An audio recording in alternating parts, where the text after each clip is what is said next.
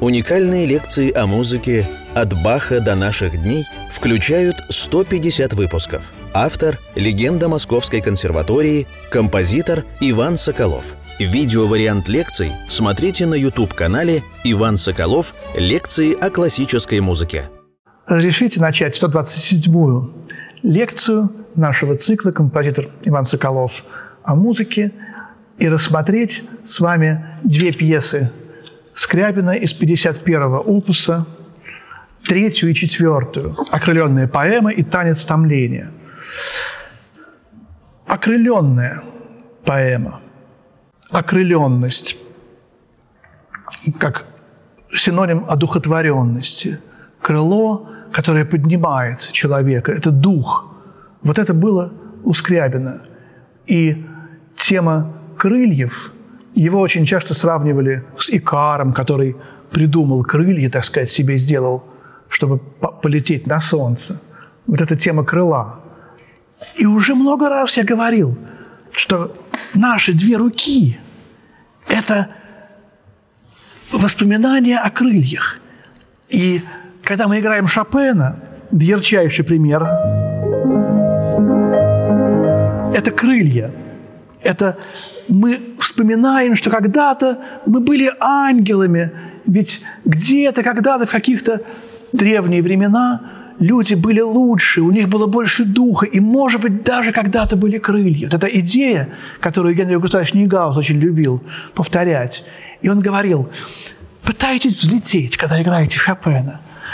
Опирайтесь на пятые пальцы – как у нас устроена рука? Нелогично, неудобно.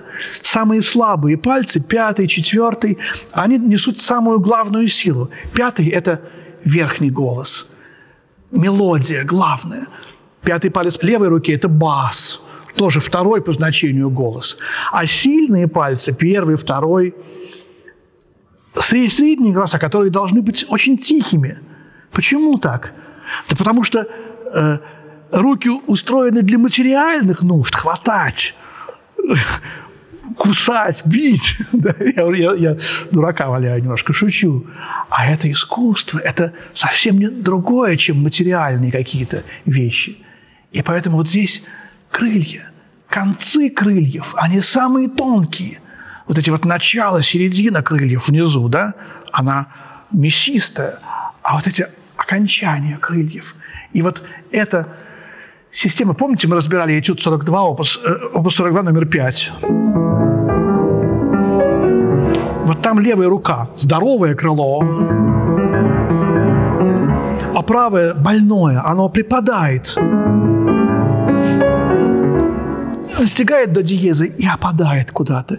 И вот эта птица, а там же кукушка, какая птица? Наверное, кукушка, да? Но какая-то, в общем, вещая птица. Это же тоже такое такой образ из сказочной мифологии, русской, да не только русской. Вещи, какая-то вещая птица, какая-то душа народа, может быть, России, может быть, душа мира, неизвестно. И вот эта тема крыла в позднем романтизме, в позднем романтизме, безусловно, э, очень развелась. Я вот хочу прочесть стихотворение Блока из цикла «О чем поет ветер». «Милый друг, и в этом тихом доме лихорадка бьет меня. Не найти мне места в тихом доме возле мирного огня. Голоса поют, взывает вьюга, страшен мне уют, даже за плечом твоим подруга чьи-то очи стерегут.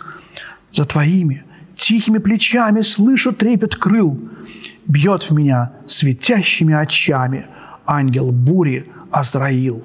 Это октябрь 13 года. Конечно, Блок пророчески предчувствовал начало войны и начало этого страшного революционного периода XX века.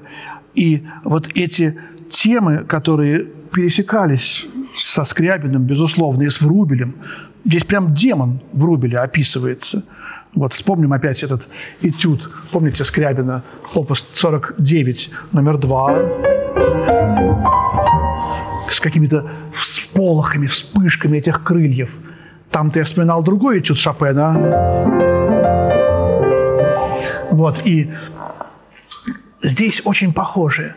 идея на тот этюд. Можно было назвать этот, эту окрыленную поэму этюдом, но поэма – это тоже рассказ, это стихотворение, это как бы не совсем музыка, это немножко слова. И вот, смотрите.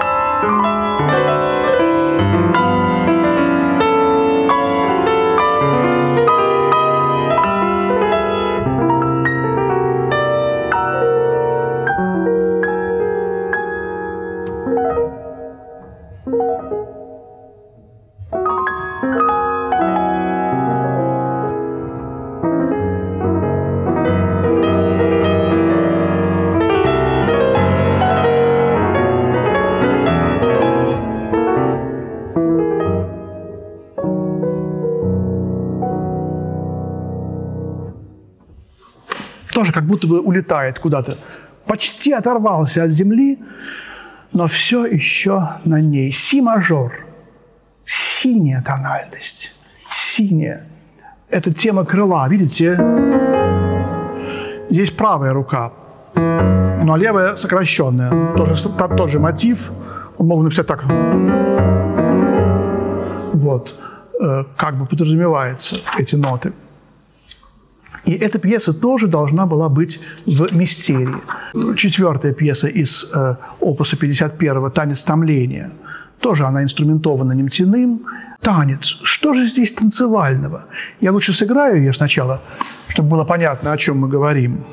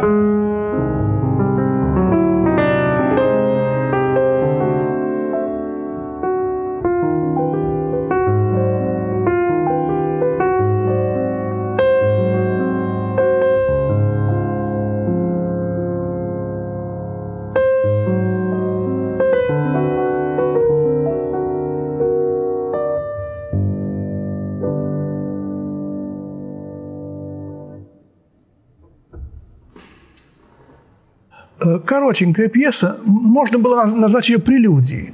Но здесь уже Скрябин конкретизирует, что он хочет э, здесь. И помните, была «Хрупкость», первая пьеса. Когда я играл сейчас, мне пришла в голову мысль, а не является ли здесь тоже томление существительным? То есть как бы с большой буквы танец вот этого качества души, которое мы называем томление – Томление обычно не танцует, она обычно томится. Ну, как-то, может быть, я не знаю, там подтягивается, или не знаю. Как. А здесь это томление танцует. И вот тут мы уже сразу э, думаем о том, как Скрябин мыслил свою эту мистерию. Она у него в голове очень была складна, уже сложена. И он ее рассказывал очень часто своим ближайшим друзьям, Сабанееву. И там, конечно, ну, где-то в Индии должен был быть построен специально для этого круглый храм, как у Тютчева, круглообразный светлый храм. Вот. Тютчев и Скрябин очень близки, как ни странно. Скрябин даже набросал рисуночек. И вот в этом храме э, должна была звучать и музыка, и декорации сам Скрябин должен был сделать с помощью, конечно, художников и хор должен был петь на стихи Скрябина, и, тан, и танцы должны были быть, и даже ароматы какие-то ладан, не знаю, что там конкретно. Вот все это должно было быть подчинено одной единой идее. Э, мы постоянно здесь говорим о том, что одна идея объединяла все творчество Скрябина, и он хотел весь мир превратить э, в некое вот одно грандиозное единство. Он понимал единство мира – Вообще музыка Скрябина невероятно едина. Он познакомился с Плехановым и, к сожалению, одно время хотел сделать к поэме «Экстаза» эпиграф «Пролетарии всех стран, соединяйтесь». И, слава богу, не сделал. Но вот эта вот сама идея «соединяйтесь». Мы все едины. Бог един всегда и раньше, и сейчас, и, и один и тот же. Сама эта гениальная идея единства, она же, так сказать, независима от там Плеханова существует. И поэтому он был ей увлечен, но это единство это Скрябине, оно было божественным. Вот почему я еще и еще раз буду повторять, что надо просто э, отметать эти какие-то э, приметы времени, которые заставляли его немножко вроде бы в сатанические какие-то моменты увлекаться. У него есть сатаническая поэма. Ну, пускай, пускай. На самом деле там неизвестно что это томление тоже какие-то, знаете, может быть, одеяния у этих танцовщиц. Какие-то они делают какие-то очень медленные, плавные движения, и они взметаются ввысь. То есть мы видим какой-то ветер, как будто бы здесь. И в этом томлении я бы не сказал, что в нем что-то эротическое – Хотя эротика, конечно, есть у Скрябина.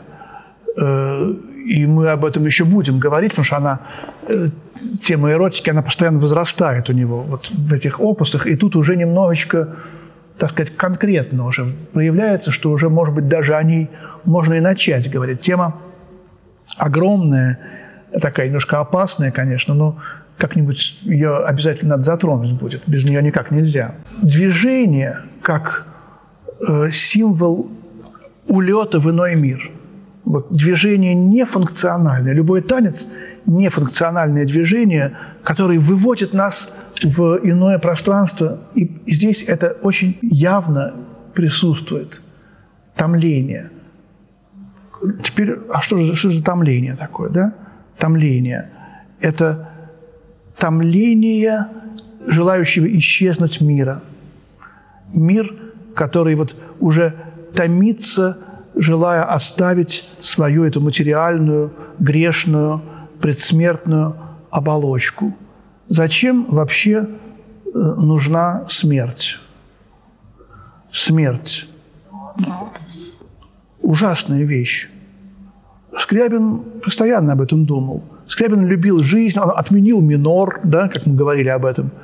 А смерть нужна за тем, чтобы человек наконец, прекратил грешить. Если бы человек жил вечно, как многие иной раз в тайне желали бы, вот как, как бы вот почему бы Бог не устроил бы вечную жизнь? Мы бы превратились в такие мешки грехов. Потому что эти грехи никуда бы не смогли бы исчезнуть, они бы они приклеились бы к нашей душе. И поэтому вот в данном случае смерть – это благо – это радость, это освобождение от этих мешков с грехами. Улет куда-то, как бабочка, вылетает из этого кокона. Вот это очень скрябинское такое понимание смерти. Э, и это томление предсмертное и принял смертную истому, как незаслуженный покой. Сказала э, Ахматова о блоке. Приходит в голову такое тоже двустишее – положенный на музыку Георгием Петровичем Дмитриевым, моим преподавателем по композиции, до консерваторским. И вот здесь тоже мы чувствуем радость в этом томлении, хотя очень скрытую. И после 51-го опуса, наверное, уже в следующей лекции мы э, поговорим о совершенно огромном, гениальном по значению 52-м опусе эти три пьесы, поэма «Загадка» и поэма «Томление», они невероятно важны для музыки, для скрябинской музыки. Если 51-й опус все-таки э, гениален, но как, как сказать, по-разному, Скрябин разно, в разном гениальность. Здесь в 52-м опусе еще и музыкальные э, открытия, совершенно невероятные, но и мистические тоже. Музыкально-мистические открытия 52-го опуса – это будет содержание нашей следующей лекции. А сегодня, дорогие друзья, всего доброго. До свидания.